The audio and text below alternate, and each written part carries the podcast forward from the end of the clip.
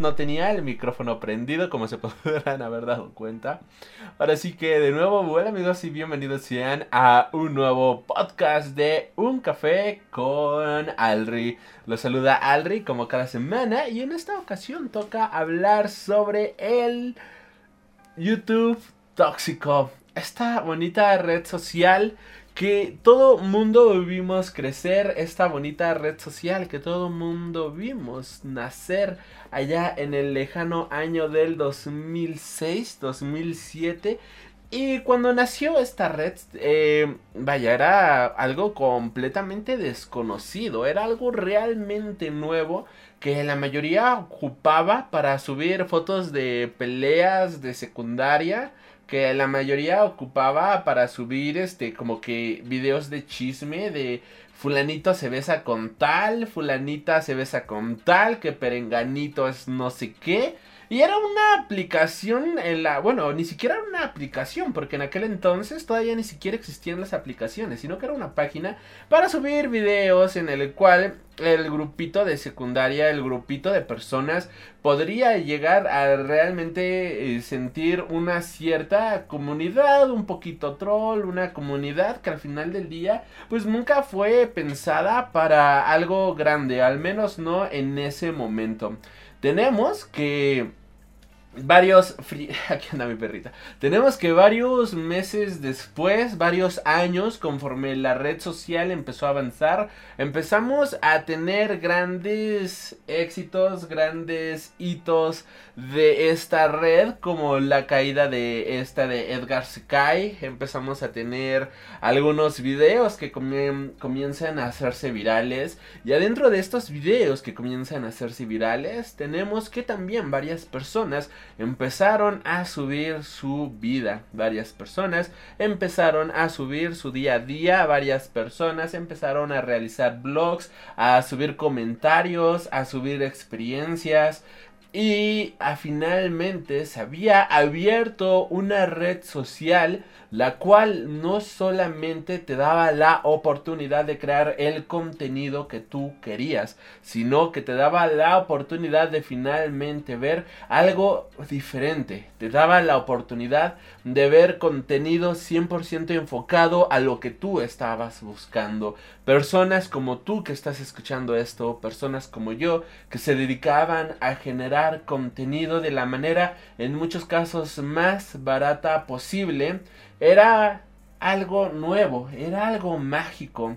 Y esta magia lentamente empezó a crecer y de repente ya teníamos grandes iconos, ya teníamos grandes celebridades de YouTube, como lo viene siendo J Pelirrojo, Melo Melo, que Yellow Melo, este Wherever Tomorrow y todo su crew. Y es aquí donde empezaron a surgir estas celebridades de YouTube, estas personas que empezaron con 50, 500 seguidores y de repente ya tenían miles de seguidores y después de miles ya empezaban a tener millones de seguidores.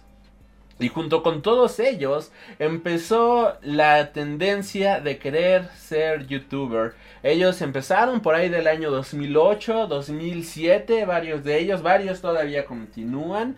Y ya posteriormente, ya una vez que ellos continuaron, ya una vez que ellos estaban ahí, bueno, ya estaban establecidos, ya se habían creado las nuevas celebridades. Antes decir es que hago videos para YouTube era como no manches, qué pena, o sea, era, era de qué oso, ¿no? Actualmente, hoy en día, todo el mundo quiere ser youtuber. Estas personas que en un inicio iniciaron como los marginales de esta red social, actualmente son vistos como grandes íconos, grandes celebridades. Y al verlos tan cercano a nosotros, muchas personas empiezan a subir videos, empiezan a subir contenido, tratando de ser como ellos, tratando de tocar la pequeña fama que ellos gozan actualmente. Pero ya el mundo cambió, las cosas cambiaron y obviamente YouTube dejó la magia que tenía en su momento para convertirse en un lugar cada vez más y más despreciable. Y todo comienza en los últimos años cuando empezamos a tener censura a más no poder Cuando empezamos a tener que ahora debes de clasificar si tu contenido está enfocado para niños o es contenido para adultos. Donde debes de poner si mencionas alguna marca. En donde el algoritmo falla garrafalmente. En donde se le da prioridad a grandes empresas. En lugar de darle prioridad a los creadores de contenido. Y al final del día no se les culpa porque vaya, es su red social pero violaron por completo todo el concepto que teníamos al respecto de esta red, violaron por completo todo este concepto, violaron por completo todo lo que se había creado y es por eso que estas grandes celebridades que iniciaron en YouTube simplemente ya lo dejaron. Este contenido con el cual nació esta plataforma simplemente ya no existe. Y ahora lo que vemos viene siendo una burda imitación de lo que hay en la televisión. Recordemos que YouTube nació a una alternativa. Bueno, no sabemos si realmente esa era la idea, pero el contenido primigenio, el contenido original era una alternativa a lo que veíamos en la televisión. Era una alternativa a todo el contenido basura que nos daban. Finalmente nosotros teníamos la opción de elegir qué diablos ver. Ya posteriormente llegó Netflix, Amazon, que crecieron de una manera gigantísima. Y esta opción de elegir qué diablos ver se volvió cada vez más común. Pero antes en YouTube podías elegir a qué persona ver, decidías, decidías qué tipo de contenido consumir. Y ahora todo se ha vuelto la imitación del programa de cocina, del programa de viajes, del programa de misterio. Y podemos hacer un ejercicio bastante bastante sencillo, bastante facilón. Y es que la televisión en México si somos muy honestos, a inicios de los años 2000, uno de los programas con mayor éxito, pues venía siendo eh, un programa que, por no mencionar nombres, era el clásico de Cheran Monólogo y tenía sus invitados, su Monday Night, por decirlo de cierta manera. Y entonces el contenido que se empezó a realizar en YouTube empezaron a hacer este tipo de monólogos. Veíamos que en History Channel había programas de aliens, había programas de misterio, había programas de nazis. Ah, bueno, pues en YouTube ya también tienes programas de nazis con voces completamente graves que te hablan desde el más allá y tratando de poner mucho, mucho misterio al tema que están tratando como si se tratara de la cosa más seria e importante del mundo. Cuando al final del día, si somos muy honestos, no es el tema más importante del mundo. Se tratan de meter temas bastante comunes en lugares bastante clichés que al final del día te quedas pensando en diablos. Antes antes este contenido solamente estaba en la televisión y ahora tenemos la versión más barata de este contenido barato hecho en YouTube. Teníamos el programa de Señorita Laura, pero es que me está engañando mi marido y ¿por qué me es infiel? Ah, bueno, pues ya tenemos su versión en YouTube. ¿Qué crees? Se llama Exponiendo, no sé si puedo decir el nombre porque la compañía que fabrica ese contenido siempre mete strikes por todo. Pero bueno, ya tenemos ese programa de eh, que se dedica a exponer personas que son infieles. Tenemos ese programa que se dedica a exponer a todas estas personas. Antes teníamos a Anthony Bourdain viajando por el mundo y conoce ahora este nuevo país. Ahora tenemos este youtuber completamente chido que te dice qué tranza, carnales. Bueno, que no, no, no, no sé bien cómo se presenta. Pero es que tranza el día de hoy. Estamos aquí en una aventura más. El día de hoy vamos a estar viajando hacia Egipto. Egipto, esta tierra llena de faraones, llena de polvo y que inspiró Yu-Gi-Oh! Y cada versión de la televisión tiene su contraversión. El día de hoy estamos aquí con el chef Rancy que nos va a enseñar a cocinar comida típica italiana. Ah, bueno, pues el día de hoy, amigos míos, bienvenidos aquí a mi rancho. Voy a enseñarles a cocinar mole. Lo primero que necesitas son dos tazones de azúcar, dos tazones de huevo, eh, cinco latas de chocolate. Y es como cada versión de lo que tenemos en la televisión lo tenemos ahora en YouTube de una manera todavía más mediocre, de una manera todavía más falsa. Y lo peor de todo, no es ese contenido, sino es que muchas personas se tratan de dedicar a imitar ese contenido creyendo que algún día van a ser igual de famosos, igual de importantes que lo que se tenía en ese momento. Y es que la televisión sabía, en la televisión sabía, que lo que había era algo realmente difícil de alcanzar si no tenías ciertos estudios, si no tenías ciertas palancas, si no tenías cierto eh, conocimiento con el mundo exterior, pues simplemente iba a ser imposible de que llegaras a la pantalla.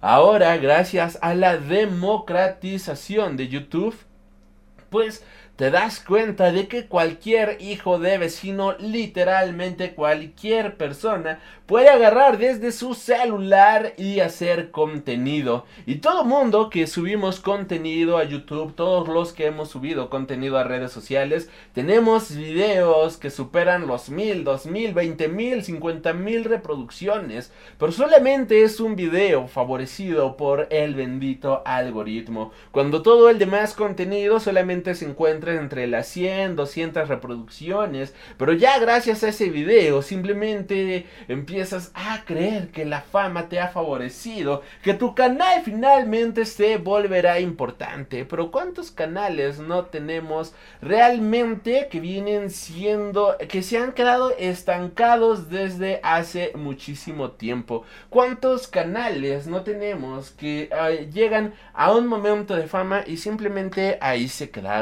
Y es que en la televisión, como bien mencionaba, tenías esa facilidad de saber que era algo completamente imposible, algo alejado de la sociedad.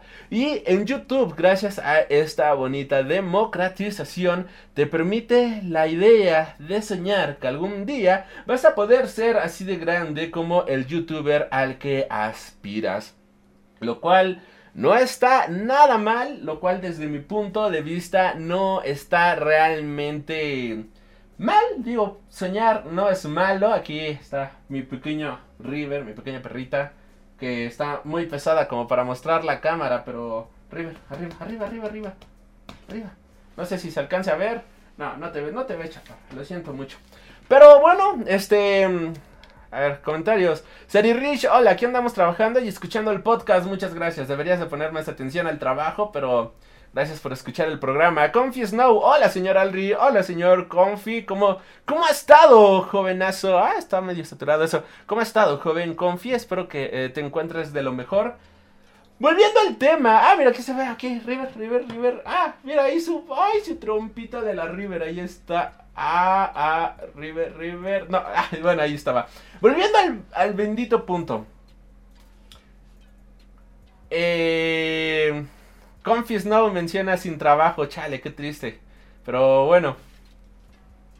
Hay que seguir adelante y no rendirse. Que eh, esto recuerda al meme de que ponen de eh, un perrito completamente feliz eh, haciendo su currículum. Yo yendo a pedir trabajo en plena pandemia, ¿no? esperemos que pronto puedas conseguir empleo, mi, mi buen Confi Snow. Volviendo al punto, ¿en qué punto nos quedamos de, de, de, de YouTube? Ahí estamos, ya.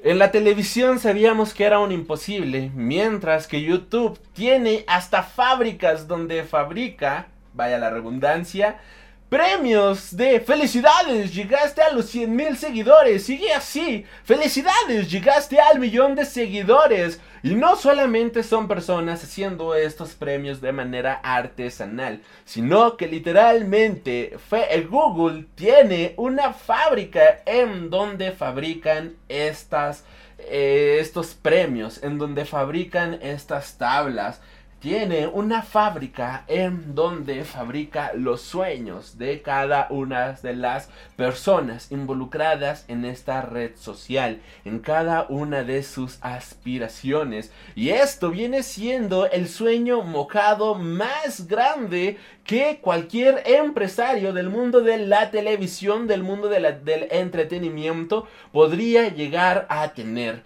Si regresamos a los años de los noventas, donde la televisión era la norma, en donde canciones como la música de Molotov redaban así, te volaban la cabeza y decías, ¿cómo es posible que esto pueda estar sonando en la radio, no? Y era completamente transgresor y agresivo. Si a cualquier empresario lo hubieras mencionado, lado que en un futuro el entretenimiento iba a estar segmentado, enfocado a los gustos de cada una de las personas, simplemente se hubiera cagado de risa y hubiera dicho eso es imposible. Aún más, si lo hubieras dicho a este empresario, pero no solamente eso, sino que vamos a tener publicidad gracias a los datos que cada una de las personas nos da y van a ser va a ser publicidad 100% focalizada a las personas y va a tener un mejor rendimiento de lo que tienes en la televisión. Si hubiera no solamente cagado, se hubiera orinado de la risa porque sonaba algo imposible, pero donde realmente le hubiera dado un infarto era cuando agregabas a la conversación de no solamente tienes contenido creado para personas, no solamente tienes publicidad enfocada directamente a los gustos personales de cada ser humano, sino que ellos mismos son los que crean el algoritmo. ¿Y sabes qué? Ellos crean el... Dije algoritmo, no. Ellos son los que crean el contenido. Ellos crean el contenido y nosotros sabemos a dónde segmentarlo. Y no solamente hacen el contenido, sino que les damos una bonita placa aspiracional, les damos parte de lo recibido y ya son las personas más felices del mundo. Y es que es triste cuando se llega a este punto. Cuando le preguntas a un niño, cuando le preguntas a tu primo pequeño qué diablos quieres ser y que te respondan yo quiero ser youtuber, de cierta manera te llega a dar un poco de bajón, te llega a dar un poco de tristeza decir que, diablos, antes aspiramos, aspirábamos a tal cosa y ahora se aspira a ser simplemente youtuber.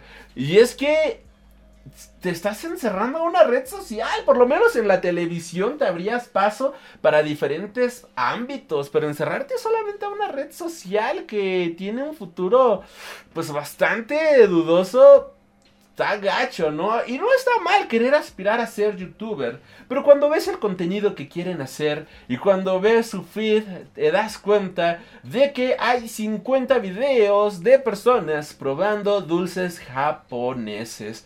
Y es como, what the fuck? ¿En qué momento pasamos de tener contenido realmente burdo a tener contenido todavía más basura de probando dulces japoneses, sale mal? O teniendo a un coreano diciendo, probando comida mexicana, sale mal, con una cara súper roja de que está enchilado y un chile al lado, ¿no? Es como, vaya, el contenido cada vez se está volviendo más y más y más barato. El contenido cada vez se está volviendo peor. ¿En qué momento? Eh, y no estoy hablando del contenido bien creado. Porque vaya, también hay personas que hacen un contenido de puta madre, si somos muy honestos.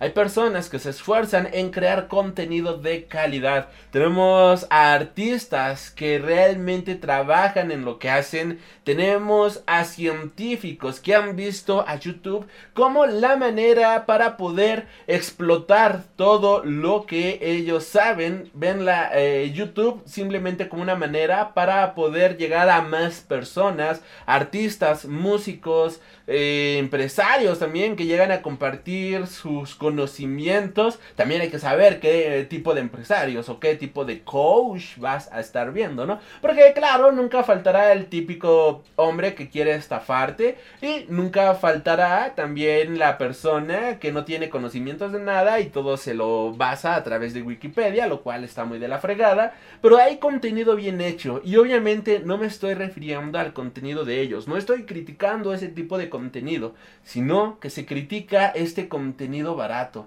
este contenido que hasta te duele ver, este contenido de 50 cosas sobre mí, 50 cosas que no sabrías sobre esto, o ves este contenido que te ponen como si fuera la obra más grande del mundo, es, amigos míos, hicimos un documental en esta pandemia y ¿qué creen? El mayor logro es que todo lo grabamos desde nuestras casas. A ver, por favor dime, ¿cómo te fue esta pandemia? No, pues es que esta pandemia no puede salir de mi casa, pero mira, aprendí a tocar el piano gracias a que tengo un bendito piano en mi casa. No, mira, gracias a esta pandemia ya no pude salir de casa, pero he estado haciendo esto y comprando tonterías en internet, ¿no?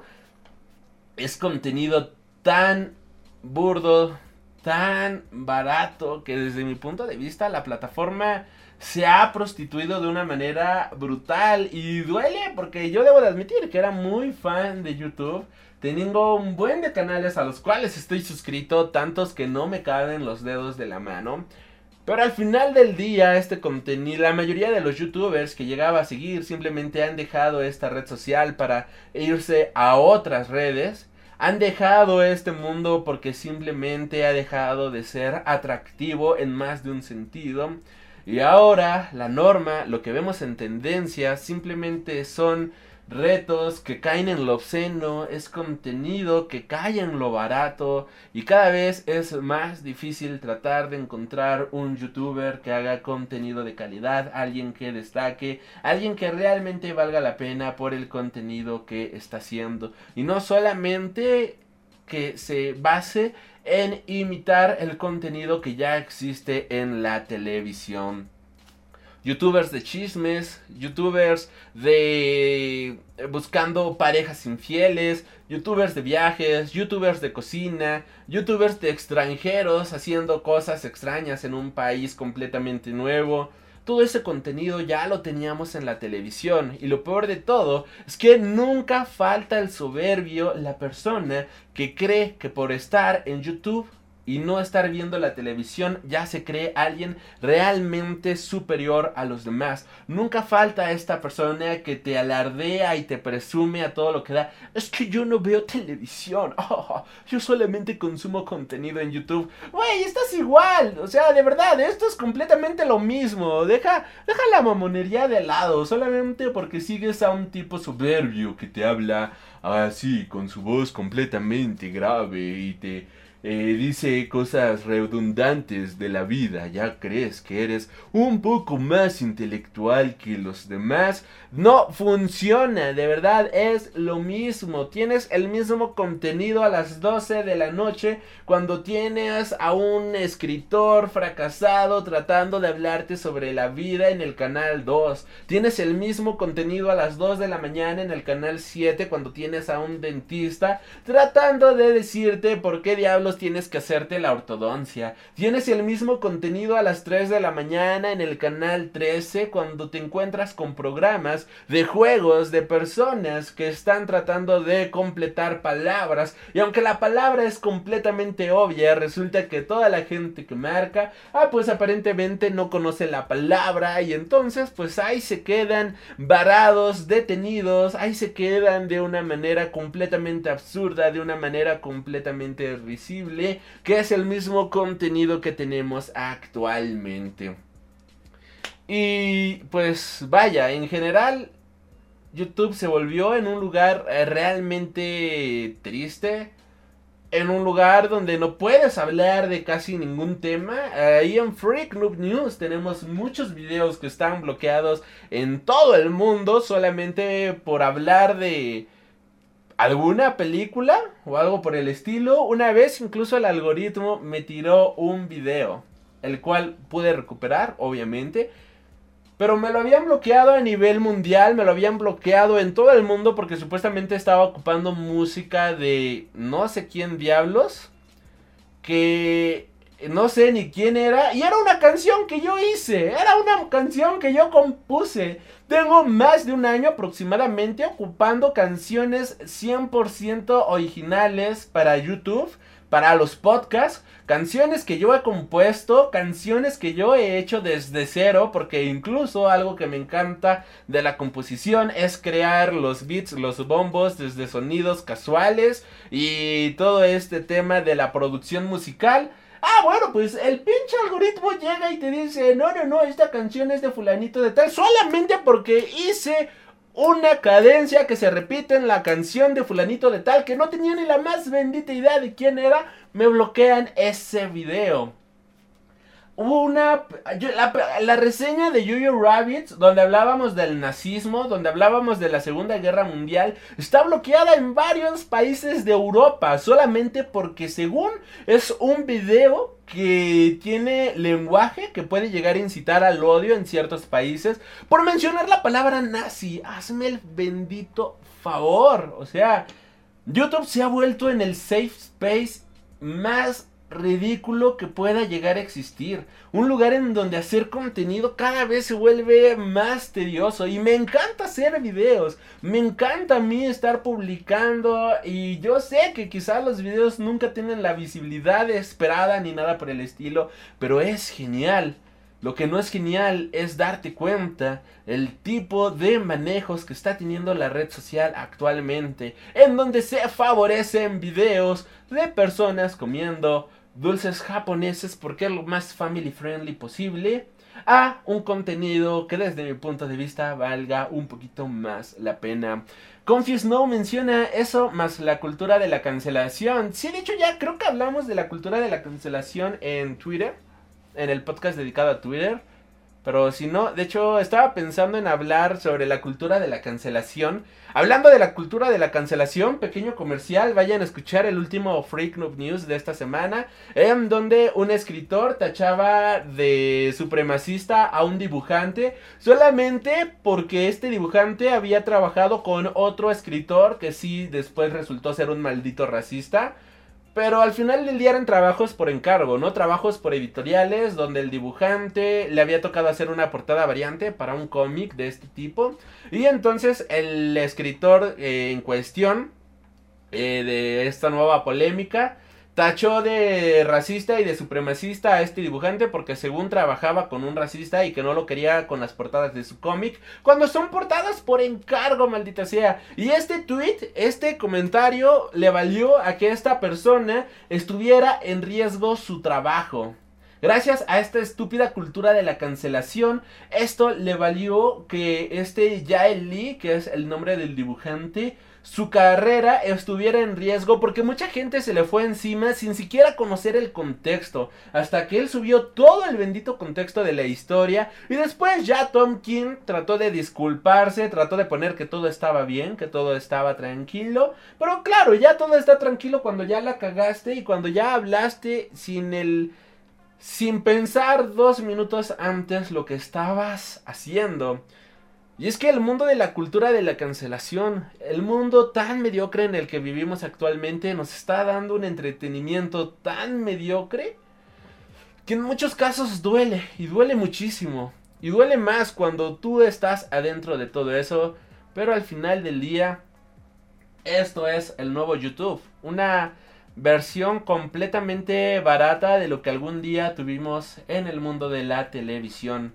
Al final del día, YouTube ahí va a seguir y va a continuar y va a ser el monstruo que sigue siendo durante varios años, pero que al final del día es la manera más sencilla de poder llegar a más personas. Y bueno, pues gracias por haber escuchado este programa. Ahorita para los que están en Twitch, bueno, para creo que solo está Comchis Now y Seri Rich. Saludos, gracias. Espero algún día ya que seamos un poquito más aquí, ¿no? Este, pues estaremos haciendo, no sé, Mad Max, Star Wars o algo por el estilo. Gracias por haber escuchado este podcast. Recuerda que si te ha gustado, recuerda seguirme para no perderte ningún video nuevo cada semana. De igual manera, te invito a, una vez terminada toda la primera temporada, bueno, los primeros 10, 12 episodios que pienso subir de Un Café con Alri, estarán disponibles en Spotify, iVoox y Apple Podcasts. Google Podcast y todas las demás también, pero bueno, creo que esas son las más importantes.